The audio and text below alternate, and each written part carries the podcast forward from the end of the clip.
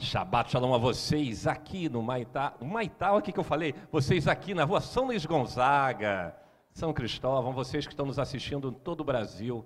É, tem gente que nos ouve lá do Ceará, gente que nos ouve, é, como é que é o nome do estado? Sergipe, gente que nos ouve de vários lugares. É uma responsabilidade, uma alegria poder compartilhar a palavra de Deus, ok?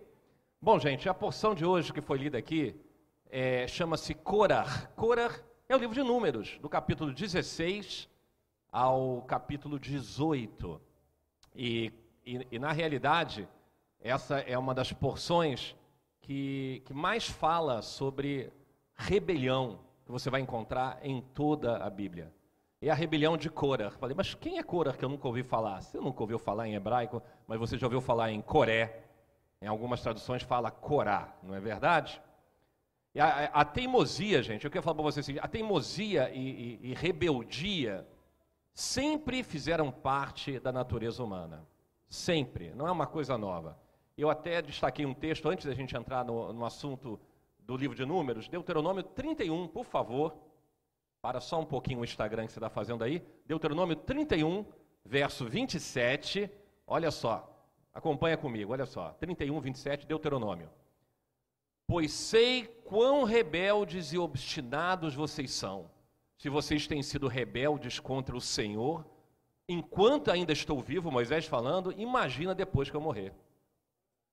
É o que Moisés fala. Se já são rebeldes com a minha presença aqui, imagina quando eu morrer, como é que vai ser o negócio, né? Então você veja, é a natureza humana, é a rebelião, é a rebeldia. E, e, e o problema disso tudo, gente, é que a coisa mais séria do que a gente pensa. Não é uma teimosia, uma desobediência. A palavra de Deus, em 1 Samuel, fala que rebelião é um pecado comparado à feitiçaria. Vocês sabiam disso? Comparado à feitiçaria. Ou seja, se você não sabe, feitiçaria é invocação de demônios.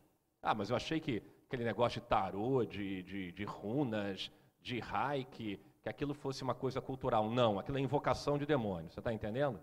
É que a nossa sociedade vive nisso já há muito tempo, já não consegue mais diferenciar a mão esquerda da mão direita. Então o rebelde, ele basicamente, ele tem problemas sérios. Eu diria assim, tem duas características, é, digamos assim, muito próprias do rebelde. A primeira é que ele nunca admite que ele é rebelde. O rebelde não diz que ele é rebelde. Ele sempre acha que ele faz melhor, ele sempre acha que ele faz certo e que os outros fazem errado. E que ele é capaz e os outros não são. Isso é uma característica do rebelde. A segunda é que ele desconhece de verdade, gente, o peso espiritual, o fardo que ele coloca nas costas. Você sabe o que é fardo, gente? A gente pensa que fardo é aquela coisa de feno, né, de, de palha que você carrega, é, que, você, é, que você leva para o cavalo comer, para, sei lá, para a vaquinha comer. Mas não é não. Espiritualmente, quando Jesus, quando Yeshua fala, né, o meu jugo é suave, meu fardo é leve, ele está dizendo o seguinte: eu não carrego sobre as minhas costas peso espiritual nenhum. Ele está falando de demônio, você está entendendo? Por isso ele fala: vamos trocar isso aí. Você não consegue viver a vida sem mim. Você não consegue fazer nada sem mim. Sem mim nada podeis fazer. Deixa eu pegar então esse teu peso espiritual e jogá-lo jogá-lo longe de você. Vem comigo, anda junto comigo que eu vou fazer a tua vida menos difícil. É isso, vocês estão entendendo? É o fardo. A realidade é que as pessoas têm dificuldade em perceber, em compreender, em entender que elas carregam um fardo espiritual. Ah, eu não, eu não. Ah, você não. Você não. A situação para que o fardo venha sobre você, basta isso aqui, ó, uma fração, um milionésimo de segundo. É, basta um pensamento negativo, você abrir uma legalidade para o acusador entrar na tua vida e, consequentemente, trazer sobre você opressão e peso. Vocês estão entendendo? Todos nós estamos sujeitos a isso. Por quê? Porque somos humanos e todos nós pensamos ou falamos bobagens mil. Vocês estão entendendo? Bom, ah, mas eu não sabia disso, então por isso isso não vale para mim. Que isso, rapaz? Desconhecimento não significa que você vai ser, você vai ter nenhum tipo de atenuante no que tange a lei espiritual. Imagina eu andando, eu fico imaginando eu andando numa estrada nos Estados Unidos, Estou bebendo lá um, uma garrafinha de água, abro a janela, coisa bem típica do Brasil, e terminei a copa, ou uma latinha de Coca-Cola, se você preferir veneno, e jogo pela janela. Você sabe o que, que isso acontece? Você sabe o tamanho da multa que você vai receber, se você não for levado a juízo, se o guarda não te passar, não te pegar e não te levar imediatamente diante da corte para você ser julgado instantaneamente, porque é uma infração, e é uma infração, ah, mas eu sou brasileiro, Lá no Brasil a gente abre a janela e a gente joga lixo pela janela do carro. Eu falei, eu estou preocupado com isso. Você está aqui na minha lei. É Deus falando para você, estou preocupado se você sabe, se você não sabe. Eu tenho uma lei espiritual. Se você entender né, essa lei, melhor para você. Se você não entender, pior para você, mas eu não vou atenuar. O teu desconhecimento não serve é, como, como, digamos assim, álibi, ou de, de, como é que se fala? Justificativa alguma, ok? Não é à toa né, que, que existe um profeta da Bíblia chamada, chamado Oséias, onde Deus usa ele para dizer: O meu povo perece por falta de conhecimento. O que significa perece? Morre. Morre por quê? Porque não conhece que lei? A lei espiritual. Aí eu entrei em rebelião lá no meu trabalho, não aguentava mesmo meu chefe, meu patrão, não sei o quê. Eu falei mesmo, abri a boca, instiguei todo mundo, reuni todo mundo numa chopada e a gente resolveu boicotar o um negócio. Falei, ok, ok. Você tem ideia que uma autoridade constituída sobre você e você com pensamentos egoístas, com pensamentos de, é, como é que se fala? facciosos, né? De gerar grupinho e tudo. Você tem ideia o peso espiritual que isso traz sobre a tua vida? Não queira entrar não queira entrar na, na jurisdição de Deus como aquele que contesta a lei dele. Você não sabe o peso que você carrega. Ok? Bom, gente, é claro que se você não entende e não aceita as escolhas de Deus, você vai querer fazer suas próprias escolhas. Infelizmente, é o que a gente tem feito nos últimos anos, né? Desde jovem, desde da mais tenra idade, a gente tem dificuldade em aceitar as escolhas de Deus, por isso que a gente faz as nossas escolhas. Nossas escolhas, invariavelmente, são escolhas erradas. Eu queria botar uma referência, por favor, Isaías 30. O profeta Isaías, no capítulo 30, no primeiro verso, ele, ele, ele fala sobre o fato de você não buscar o conselho, não buscar a presença do Espírito e, e tomar decisões é, por conta própria. Olha só, Isaías 31. Vocês podem acompanhar aqui na tela, olha só. Ai dos meus filhos rebeldes. Eu sei que nessa aqui está escrito obstinados, mas na tradução Almeida é rebeldes. Ai dos filhos rebeldes, diz o Senhor que tomam conselho, mas não de mim, e que se cobrem com uma cobertura que não a do meu espírito, para acrescentarem o quê? Pecado sobre pecado, para juntar pecado sobre pecado. Sabe o que significa isso, gente? Você é um colecionador de pecado. É pecado, mais pecado, mais pecado, mais pecado. Por quê? Porque não busca o Senhor e toma conselho daqueles que não podem te dar conselho. Pessoas que não têm a presença do Senhor em sua vida e por isso desconhecem a lei espiritual, carregam fardos grandes e ainda ficam distribuindo fardos para você. Ok? Tenha cuidado com isso. Bom, gente, vamos contextualizar Coré, ou Korah, como a gente fala, né? Korah, ele era bisneto de Levi. Sabe o que significa que ele é bisneto de Levi? Ele é contemporâneo, na mesma geração de, de, de, de Moisés. Levi, quem é Levi? Uma das doze tribos.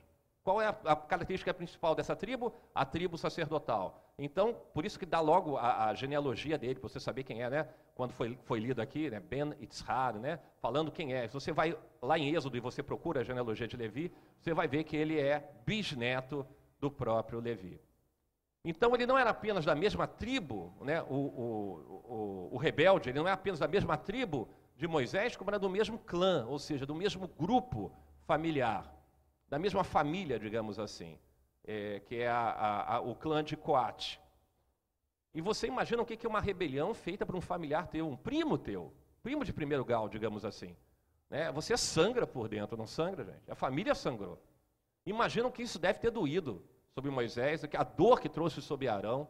É claro que a maior dor foi do coração de Deus, mas é uma coisa muito próxima, porque não é um rosto estranho, é um rosto conhecido. Sei lá, eles devem ter jogado bola de gude no deserto juntos, sei lá, vocês estão entendendo? Né? Jogaram uma, bateram uma bolinha no deserto, andavam juntos, vocês estão entendendo? Então, não só foi uma decisão é, de, é, insensata, tola de, de, de Cora, mas ele levou à morte 15 mil pessoas, gente. Qual é o salário do pecado, gente? Olha só. Se fosse só com ele, mas não foi só com ele. Foi com ele os 250 que se juntaram a ele e os 15 mil que, de uma maneira ou de outra, depois, mais para frente, ainda ficam questionando a soberania de Deus. Isso foi um grande desastre, gente. E uma coisa que eu observo na minha vida é que rebelde atrai rebelde. É, é, tem focinho molhado. Sabe o que é focinho molhado? Consegue cheirar. Eles conseguem se atrair. Eles se atraem como imãs. Eles têm uma facilidade de se juntar. Não é, gente? Coisa ruim não junta com coisa ruim? Fala para mim. Não junta? Você pode ver que o grupo fica, fica coeso, unido em prol de uma argumentação errada e contrária a Deus. Preferem tomar seus caminhos ou, ou levantar bandeiras que não são as bandeiras da justiça de Deus, mas justiças pessoais. Então, o que a gente vê aqui é que Korah, né, Coré, vai questionar a autoridade de Moisés. Eu peço, por favor, abram seus celulares em Números 16, Números 16, verso 3, que foi lido aqui agora. Números 16, verso 3. Vamos lá? Vamos acompanhar aqui, olha só. E se ajuntaram contra Moisés e Arão e lhe disseram: Basta, a assembleia toda é santa, cada um deles é santo, o Senhor está no meio deles, então por que, que vocês se colocam acima da assembleia do Senhor? É, vamos traduzir para a linguagem de hoje? A linguagem de hoje daqui, da região que a gente mora, do bairro aqui, da malandragem carioca, mais ou menos assim. Moisés, parada é a seguinte, atenção, olha só, presta atenção. Quem você está pensando que você é, hein? Quem você pensa que é, Moisés? Você está se achando o quê? O dono da cocada? O dono do pedaço? Não é isso, gente? Você acha que você é melhor que a gente? Tu não é, não, Moisés, né? Sotaque da malandragem aqui da região, né? Tá o quê? Eu ainda estou fazendo uma gíria antiga, né? Atual eles falam diferente, né? Ah, mas não é verdade isso. Né? Então, é, o fundo do fundo é que Cora, ele quis o melhor para o arraial do povo de Deus. Ele se, ele moveu o coração dele por santidade. É isso, gente? Que santidade nada. Santidade o quê, gente? O motivo dele foi o quê? O de sempre. Qual o grande mal? Qual o grande câncer do homem? O meu orgulho me tirou do jardim. É orgulho, né, gente? A gente não canta isso, orgulho me tirou do jardim. Orgulho, ambição. De repente, né? De repente, dinheiro, né? Sei lá como é que era na época, enfim. Então, quando, enquanto Cora se levanta, a expressão que usa no hebraico vai acúmulo, né? Que você foi leu, né? E se levantou Cora, se levantou, é se encheu, se inflou cheio de orgulho, cheio de obstinação, cheio de teimosia, cheio de rebeldia. Moisés faz o contrário, não inflou o peito como um pombo, entendeu? Moisés foi por quê? Foi, botou a boca onde? No pó. Foi para o pó. Por que para o pó, gente? Pó é nosso referencial de pecado. Amém? Boca no pó, foi para o chão, caiu no chão. Ou seja, postura diferente. Um com a postura de um arrogante, o outro com a postura daquele que se submete é, ao Senhor, se colocando diante do referencial do homem. Nós somos pó e não passamos disso. É pela misericórdia de Deus que Ele nos enche de vida e nos enche do Espírito dele. Né? Então veja bem. Cora, você tem certeza que você quer enfrentar a autoridade de Moisés?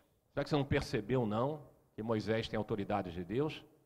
A terra vai se abrir, gente. Olha só, Números 16, vamos ler esse trecho.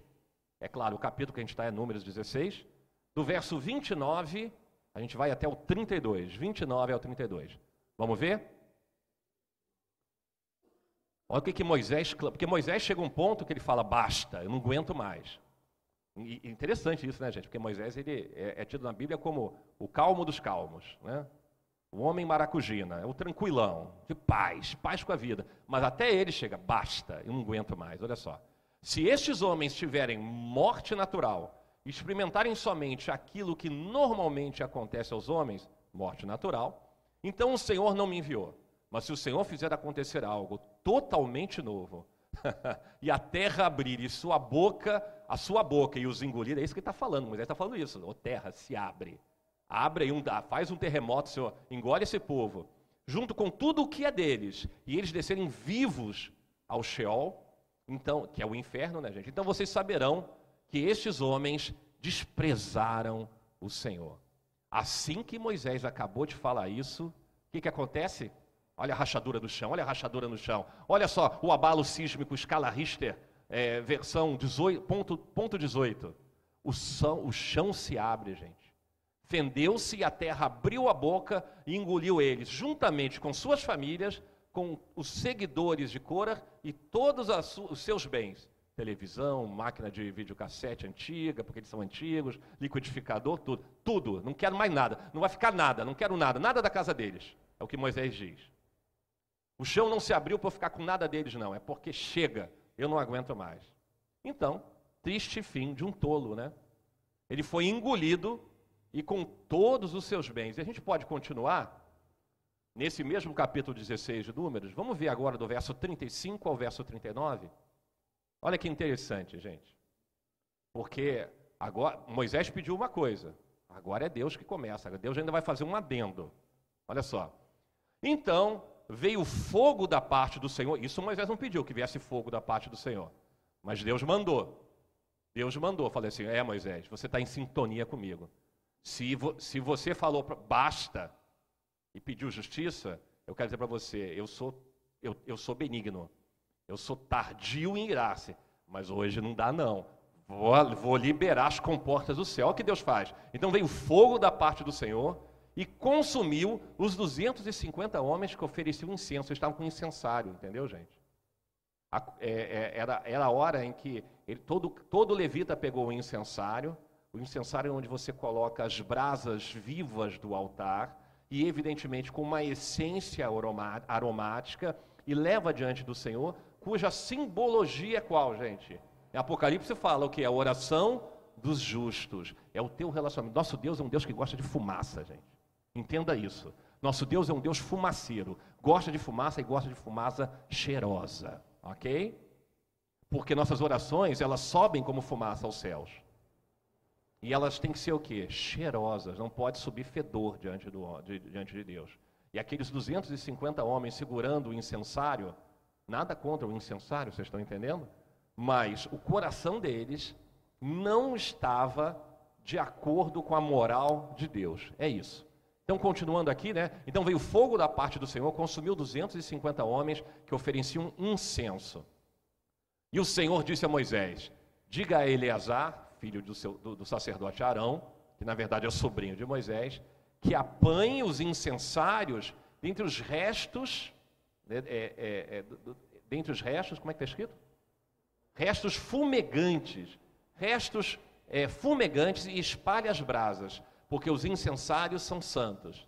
Os incensários dos homens que pelo seu pecado perderam vida serão batidos em forma de lâminas e servirão de revestimento do altar, pois serão apresentados ao Senhor e se tornaram sagrados.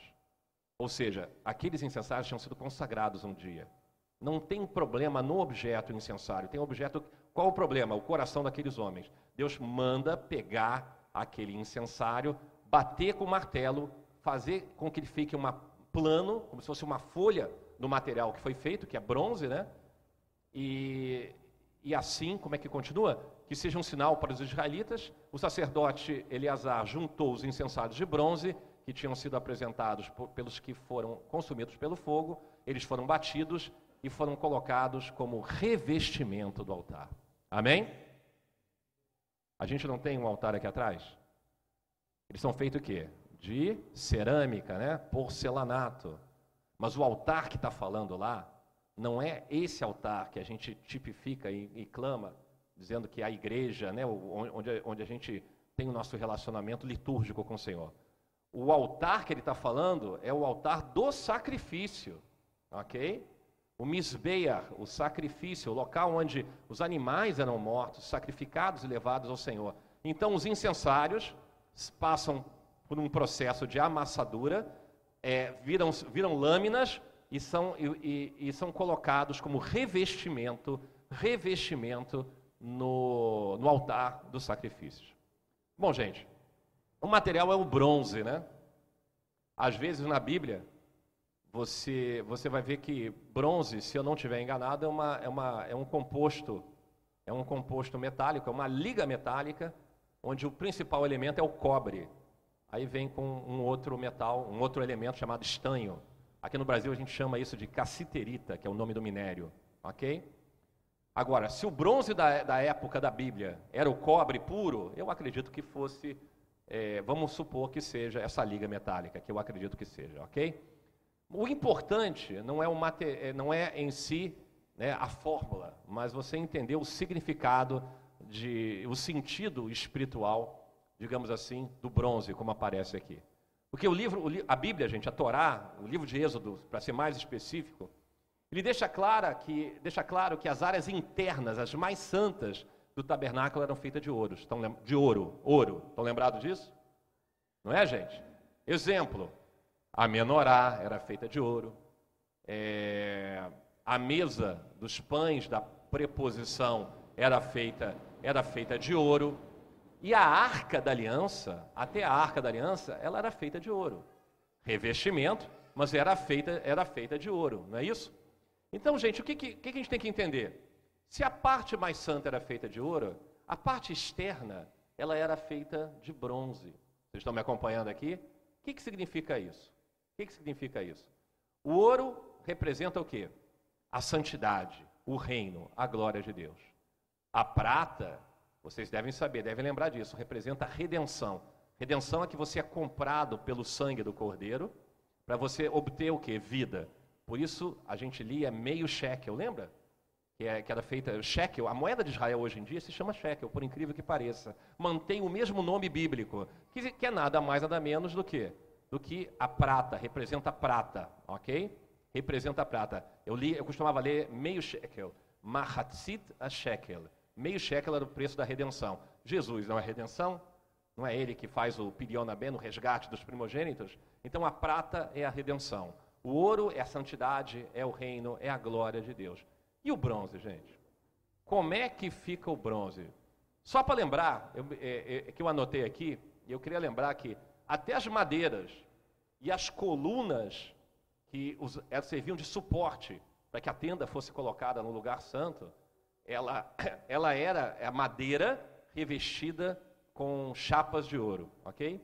Chapeado, né, gente, que se chama, né? Mas é feito de ouro. E elas eram fincadas, sabe aonde? Em suportes de prata, porque a prata é o fundamento, amém? A prata te, é que te redime, que te restaura, que você é redimido.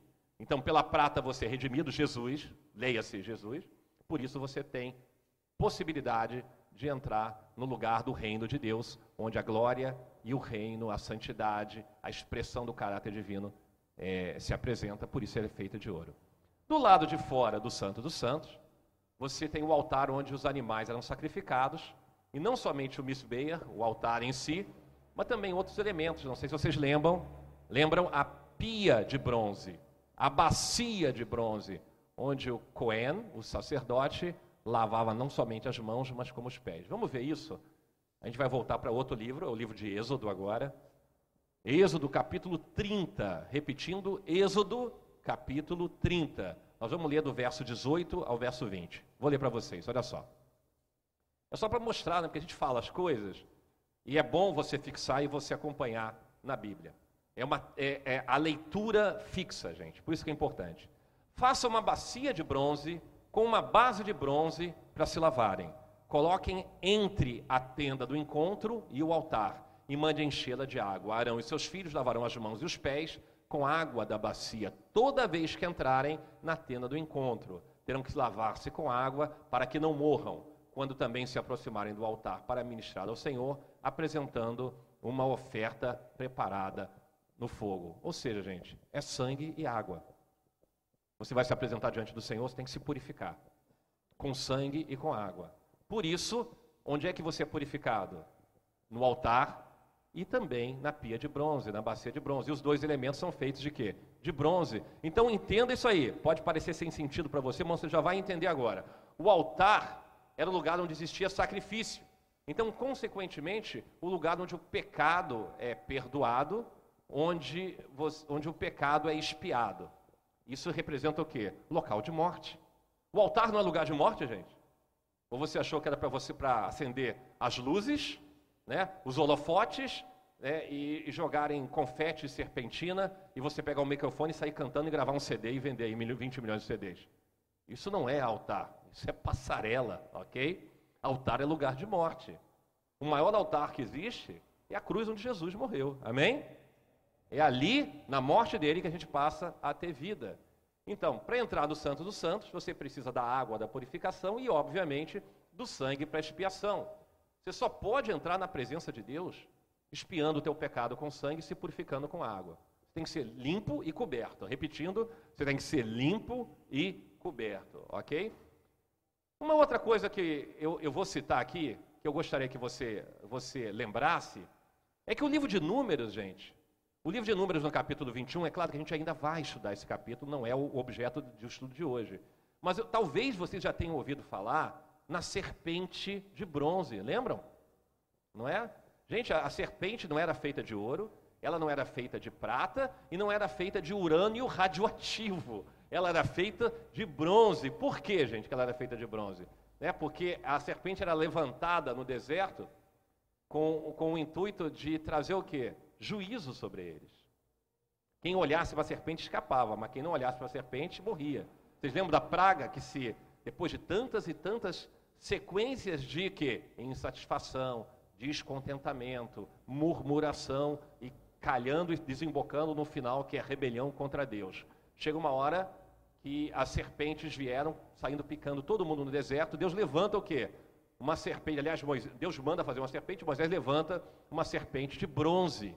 E naquele instante que ele levanta a serpente de bronze, você tem que entender que bronze é um metal que representa biblicamente é, juízo, julgamento e morte. Ok? É o bronze que lida com o pecado.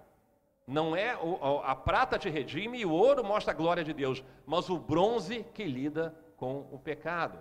Então você tem o altar, você tem a pia e você tem, mais para frente, evidentemente não agora, a serpente. Bom, gente, o livro de Apocalipse, como não poderia deixar de ser, ele mantém essa lógica, essa mesma coerência espiritual. E vai mostrar o Senhor. Quem é o Senhor, só a propósito? Quem é? Quem é o Senhor, gente?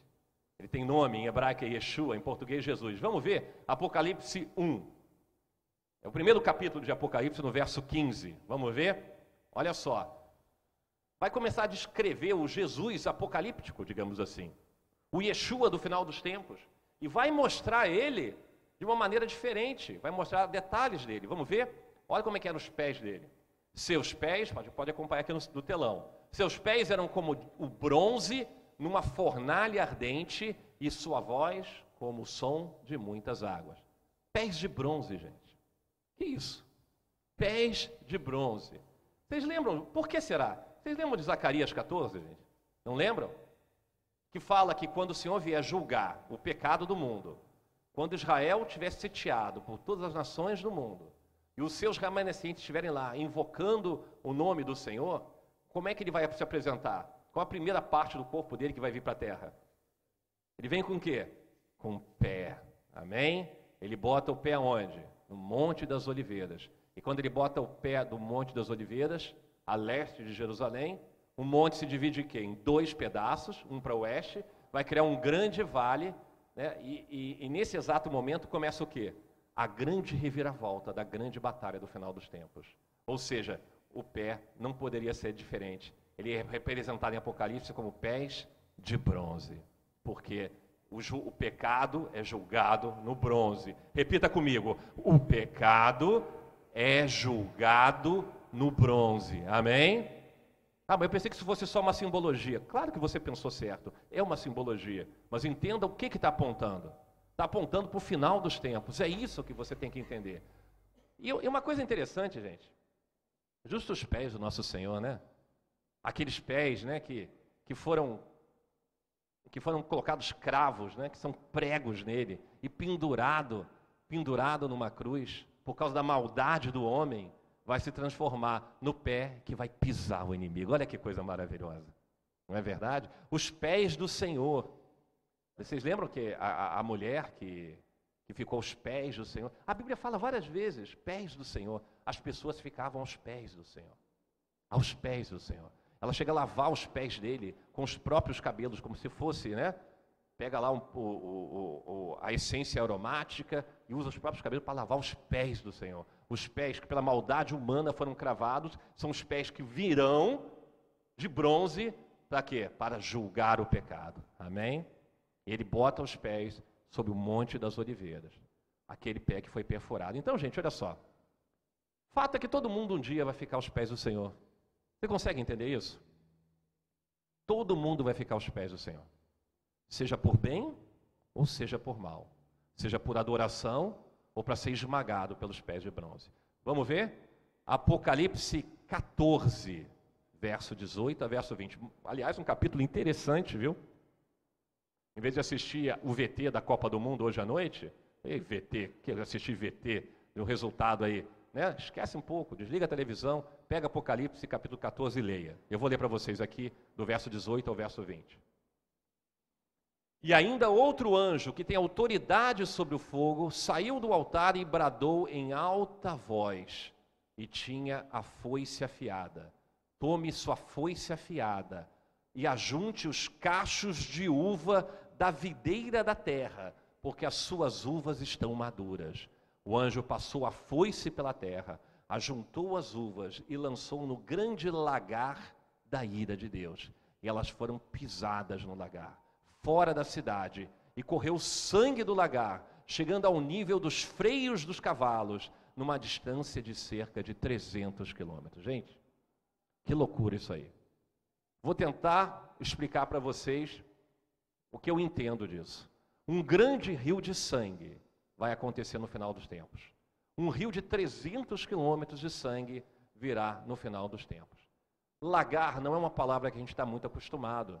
Porque lagar é, é como se fosse uma fenda numa rocha, é, onde os homens descalços pisavam as uvas para extrair delas o quê? O suco da uva, que depois era fermentado e virava vinho. Toda analogia que você vê na Bíblia de vinho, ela aponta para sangue. Por quê? Porque Deus trabalha com tipologia, gente. Ele é um simbolismo. Quando Yeshua, ele pega o cálice na festa de Pessa, ele faz aquela bênção em hebraico, né? Baruch atah Adonai Eloheinu melech haolam bore peri agafen. Todo mundo lá, os doze talmidim, os doze discípulos, eles dizem o quê? Amém.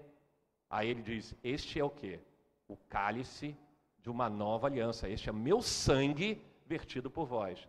Ou seja, é claro que você não está bebendo sangue. Você está bebendo vinho, mas ele está dizendo o quê? A simbologia do vinho, que é vermelho, tem a ver com o sangue. Então ele está dizendo o seguinte: o anjo vai pegar a foice e vai passar a foice na terra. Isso representa o quê? Representa que o sangue vai ser amassado pelos pés daqueles que fazem vinho. Até hoje, a única bebida do mundo, gente, que não consegue ser reproduzida e depende de safra é o vinho. Não sei se vocês entendem isso. É difícil fazer marketing de vinho. Isso eu aprendi na faculdade, ok? Cerveja é cerveja em qualquer lugar do mundo. Você vai, se você vai tomar Budweiser, Budweiser é igual no Brasil, é igual na Argentina, é igual nos Estados Unidos, é o mesmo sabor. Se você vai beber Coca-Cola, Coca-Cola no México e Coca-Cola no Uruguai e no Brasil é o mesmo sabor.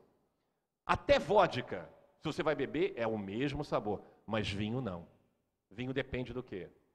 Da safra, das condições climáticas. Então, cada garrafa é mais ou menos, cada safra, digamos assim, é sempre uma surpresa. Você não vê propaganda de vinho na televisão porque os caras não conseguem reproduzir sabor. Vocês estão entendendo? Vinho sempre é uma coisa diferente. Não sei nem por que, eu falei isso. Ah, porque estamos falando aqui do lagar. O processo de produção de vinho é artesanal no passado. Claro que hoje não é mais assim.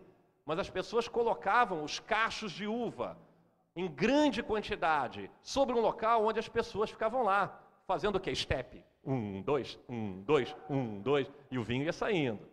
Ok? A simbologia bíblica aqui, gente, Apocalipse 14, é justamente isso. É o sangue que vai vir né, dos pés de bronze. Amém? Porque o bronze lida com o quê? Com o pecado. É o pecado. Se eu não estiver enganado, Isaías 63, não precisa nem botar essa referência, não anotei aqui, também você não precisa colocar. Mas Isaías 63 já fala também do lagar da ira de Deus. Ok? Porque o que Apocalipse fala o livro de Isaías também fala sobre o, o, o sangue e o vinho. Então, gente, os homens de pés descalços lá pisando e tudo. Então, da mesma forma que as uvas eram pisadas pelos homens, nessa passagem que a gente vê, é que Yeshua vai pisar os ímpios é, em sua ira de julgamento. Amém? Isso é bom, gente. Significa que Deus vai vir com juízo. Vai vir com juízo. E ele terá que vir. Cabe a você mudar. Você tem que mudar, você precisa entender isso. Ok? É, eu, ontem o Marcos Vinícius ele deu uma pregação sobre vem aqui, vem o nosso reino, vem o nosso reino. Ele dizia: Você está preparado para isso? Você está preparado? Você clama, venha o teu reino, venha o teu reino. Você está preparado para isso? Mas o, o, Pai Nosso, que é a oração onde o Senhor nos ensina a fazer, a, a, a clamar Ele, manda você clamar pelo reino. Só que se você está clamando pelo reino, você está clamando pelo quê? Que o pé de bronze vai chegar e vai esmagar as uvas. E as uvas somos nós. Porque nós não somos inseridos na videira. Nós não somos inseridos na videira, gente. Eu sou a videira e vocês são os ramos. Sem mim, nada podeis fazer. Ou seja, Deus vai esmagar quem tiver pela frente. Tome cuidado com isso, ok? Yeshua vai pisar, vai pisar nas pessoas. É melhor você estar aos pés do Senhor hoje do que você ser esmagado pelos pés do Senhor. Apocalipse 2, no verso 18, vamos ver? Mais uma referência sobre, sobre, sobre os pés do Senhor, pés de bronze. Preste atenção nisso, olha só. Apocalipse 2, 18, diz o seguinte: Ao anjo da igreja em Tiatira, escreva. Eu não sei se, essa, se, é, se é Tiatira, se é Tiátira, eu não sei como pronuncia, ok? Estas são as palavras do Filho de Deus, cujos olhos são o que? Chama de fogo e os pés como o que? Bronze reluzente. Está vendo, gente? Repara nisso, gente. Poxa vida, que legal, né? Mas no Velho Testamento tem isso? Claro que tem também. Vamos ver? Daniel 10. Daniel 10, verso 6. Quando a gente fala novo e velho, é só por uma questão didática, porque não existe nada que é novo e nada que é velho. É uma história só, contínua, ok? Apocalipse 2, é, Daniel 10, 6. Seu corpo era como berilo, o rosto como relâmpago, os olhos como tochas acesas, ou seja, olhos de fogo. Um dia o Senhor Jesus vai olhar para você assim, ó, ele vai olhar e vai assim, rapaz, olha para mim, olha, ó, aí você vai ver o fogo saindo dos olhos dele. É, como tochas acesas. E os braços e pernas como reflexo do quê? Do bronze polido, ou seja, pernas, porque no hebraico, perna e pé é a mesma palavra, vocês estão entendendo? De bronze polido. E sua voz era como o quê? O som de uma multidão. Gente, o que Daniel viu é o que João viu e é o que Isaías viu, vocês estão entendendo?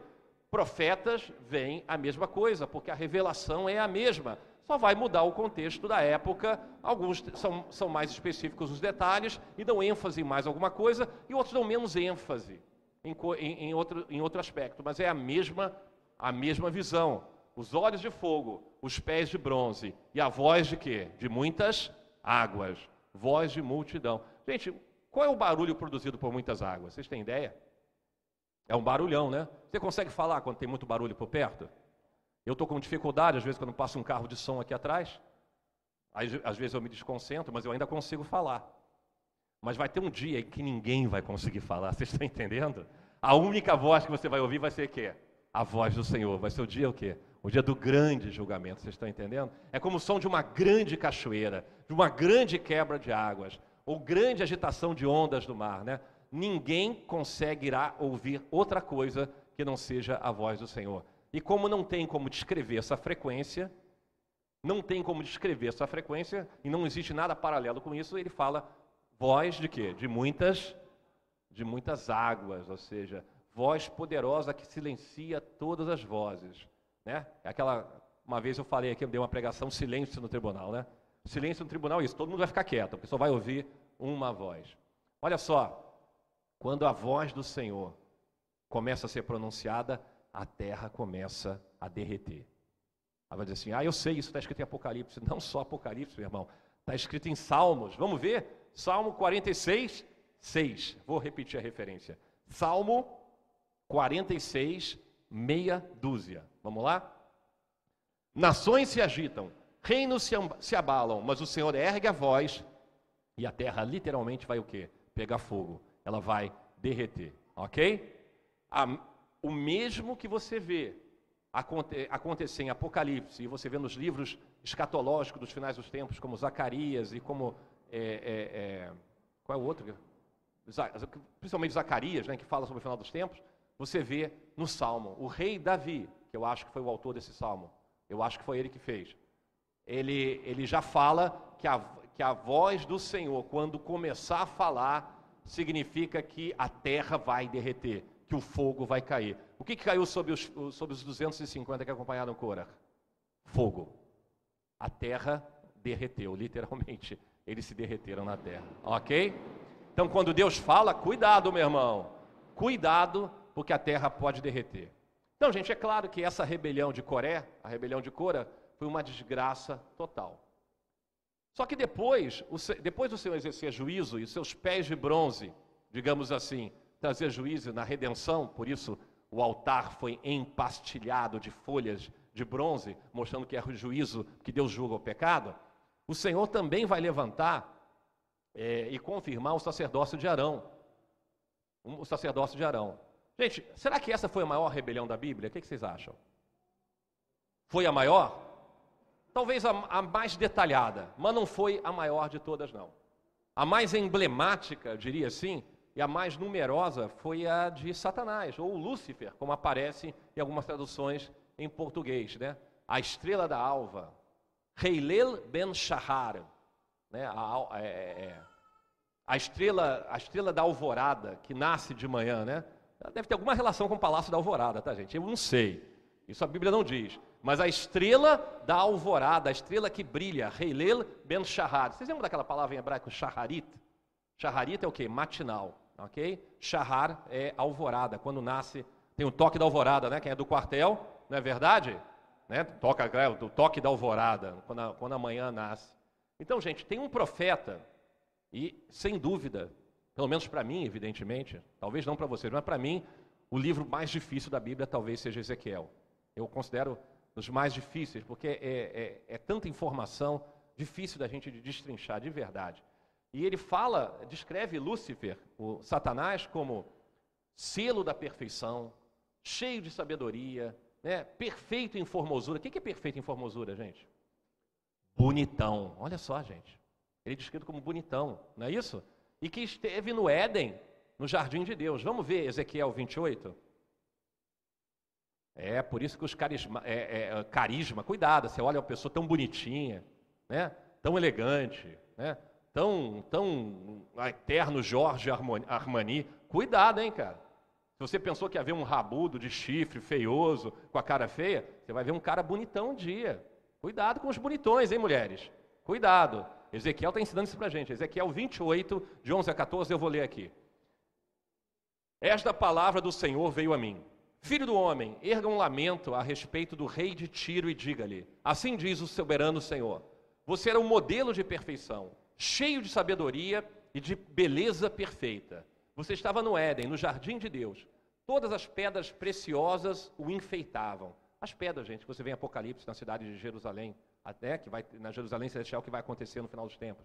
Sárdio, topázio, diamante, berilo, ônix, jaspe, safira, esmeralda. Seus engastes e guarnições eram feitas de ouro, ou seja, uma beleza só, né? Tudo foi preparado no dia em que você foi criado. Você foi ungido como um querubim, querubim guardião. Pois para isso eu o determinei. Você estava no Monte Santo de Deus e caminhava entre as pedras fulgurantes. As pessoas se confundem aqui em Ezequiel, e eu não posso negar que eu compreendo essa dúvida. Diz assim, mas está falando do rei de Tiro, o rei de Tiro, mas não está falando do rei de Tiro. Está falando daquilo que está por trás, o orgulho que está por trás do rei do Tiro. Porque a nossa luta não é contra a carne, gente. A nossa luta é contra aquele que quer o quê? Exercer controle sobre a carne.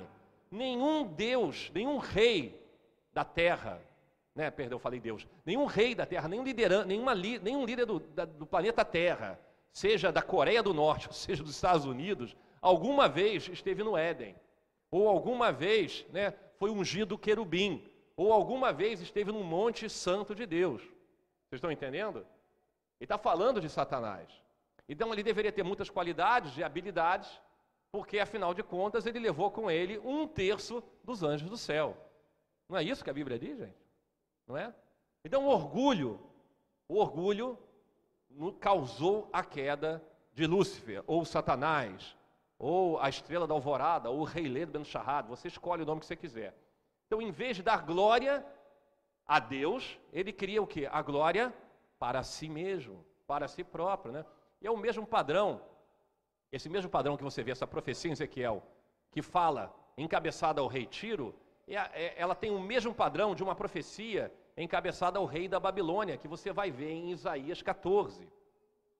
Eu peço, eu peço um pouquinho de paciência de vocês, eu estou desenvolvendo esse assunto, mas é importante que fique registrado, porque ah, não é um assunto que a gente explora com muita frequência aqui e não vejo em muitos lugares. Isaías 14, do verso 11 ao verso 15. Vamos ver? Agora não está falando do rei de Tiro, agora está falando do rei da Babilônia, mas eu quero que você entenda o padrão, o que está por trás disso tudo. Sua soberba foi lançada na sepultura junto com o som de suas liras, ou seja, o bonitão gostava de tocar lira, ok? Sua cama agora não é mais um ortobom, ortopédico, é de larvas, sua coberta é de vermes. Como você caiu dos céus, ó estrela da manhã, filho da alvorada? Como foi atirado à terra, você que derrubava nações? Você que dizia no seu coração: Subirei aos céus, erguerei o meu trono acima das estrelas de Deus e me assentarei no monte da Assembleia, no ponto mais elevado do Monte Santo, ou seja, ele queria adoração. Subirei mais alto que as mais altas nuvens e serei como Elelion, como o Altíssimo.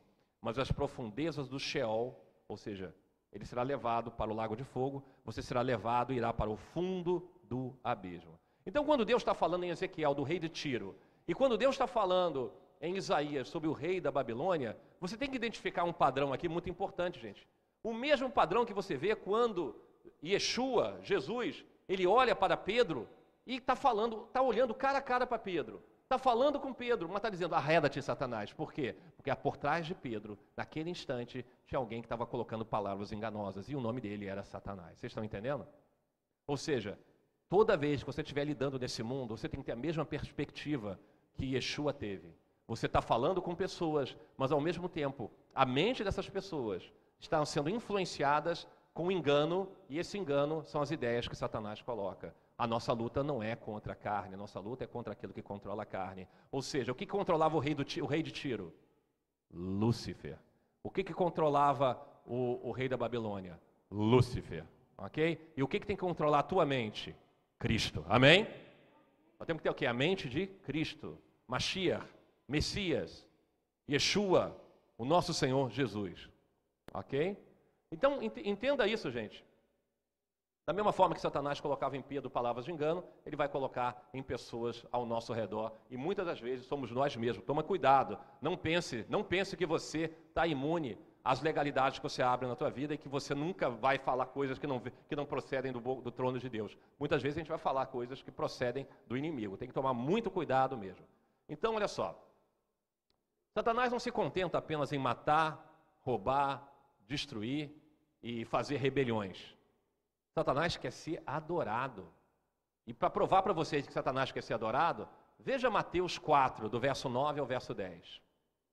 Veja Mateus 4, do verso 9 ao verso 10. E disse-lhe tudo, e, e, e disse-lhe, é o encontro do Senhor com Satanás no, no deserto. Você deve lembrar dessa passagem clássica demais. E disse-lhe: Tudo isso te darei se prostrado me adorares. E então disse-lhe Jesus: Vai-te, Satanás, arreda-te, Satanás, porque está escrito: Somente ao Senhor teu Deus o adorarás e só a ele servirás. Por isso que em Isaías 14, como a gente viu, né, ele diz assim: Subirei aos céus, colocarei meu trono no alto da montanha, né, porque, e no alto das nuvens, porque quero ser igual ao Deus Altíssimo. Ok? Satanás quer ser o quê?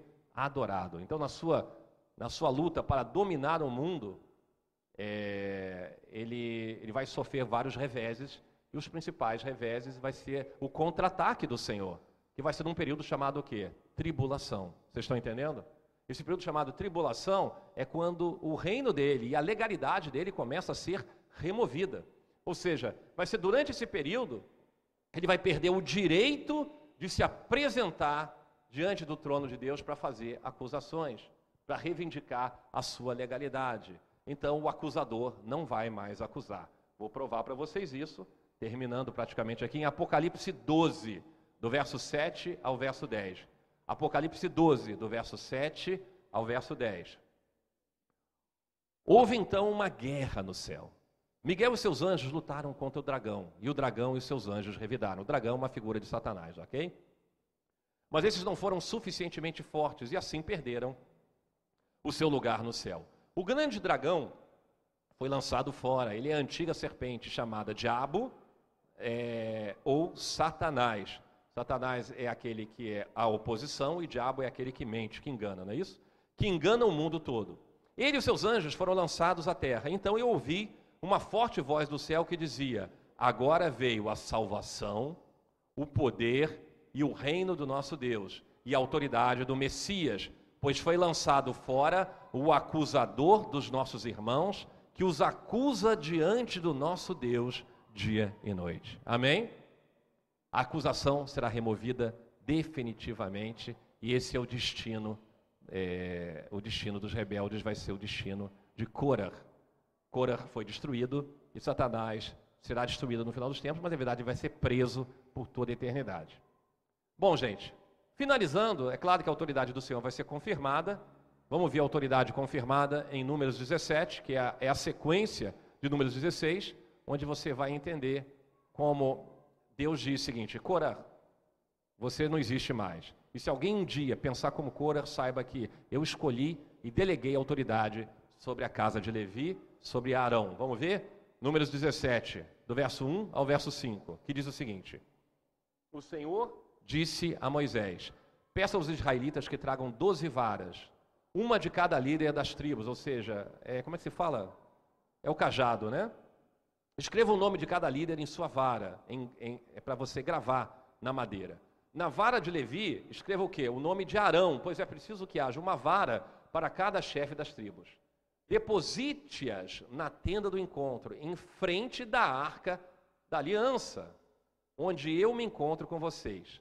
A vara daquele que eu escolher florescerá, e eu me livrarei dessa constante queixa dos israelitas contra vocês. Então, gente, no final, dos, é, nesse momento que você está vendo, Deus está falando: olha, vocês estão duvidando?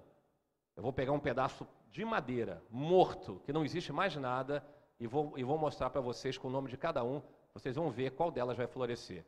E aí você vê do verso 7 ao verso 11, por favor, Números 17, do verso 7 ao verso 11, diz o seguinte: E Moisés depositou as varas perante o Senhor na tenda que guarda as tábuas da aliança. E no dia seguinte, Moisés entrou na tenda e viu que a vara de Arão, que representava a tribo de Levi, tinha brotado, produzindo botões e flores, além de amêndoas maduras. Olha que coisa boa, né, gente? Ainda para pegar amêndoa, né, torradinha, depois comer com aperitivo, uma beleza. Então Moisés retirou todas as varas da presença do Senhor e os levou a todos os israelitas. Eles viram as varas e cada líder pegou a sua. E o Senhor disse a Moisés: Ponha de volta a vara de Arão em frente à arca da tábua da aliança, para ser guardada como uma advertência para os rebeldes. Isso porá fim à queixa deles para mim, para que não morram. Moisés fez conforme o Senhor havia ordenado. Isso você deve lembrar até os dias que a gente um dia verá, porque eu acredito que a gente vai ver de novo essa, essa arca da aliança. Tem três coisas dentro dela. Quais são? O maná, as tábuas da lei e a vara que floresceu de Arão, justamente o centro do tabernáculo, e tem muita gente buscando os caçadores da arca perdida. Meu irmão, a arca está no céu e a arca representa a autoridade de Deus, a provisão, a palavra e a autoridade. Sempre existirá autoridade no mundo espiritual. Não seja rebelde, não faça aquilo que por é, soberba e orgulho Corah fez, Coré fez, aquilo que é, Lúcifer fez, não seja um rebelde, não carregue esse peso contigo. Amém? Que Deus os abençoe em nome de Yeshua Mashiach. A todos, Shabbat Shalom. Amém?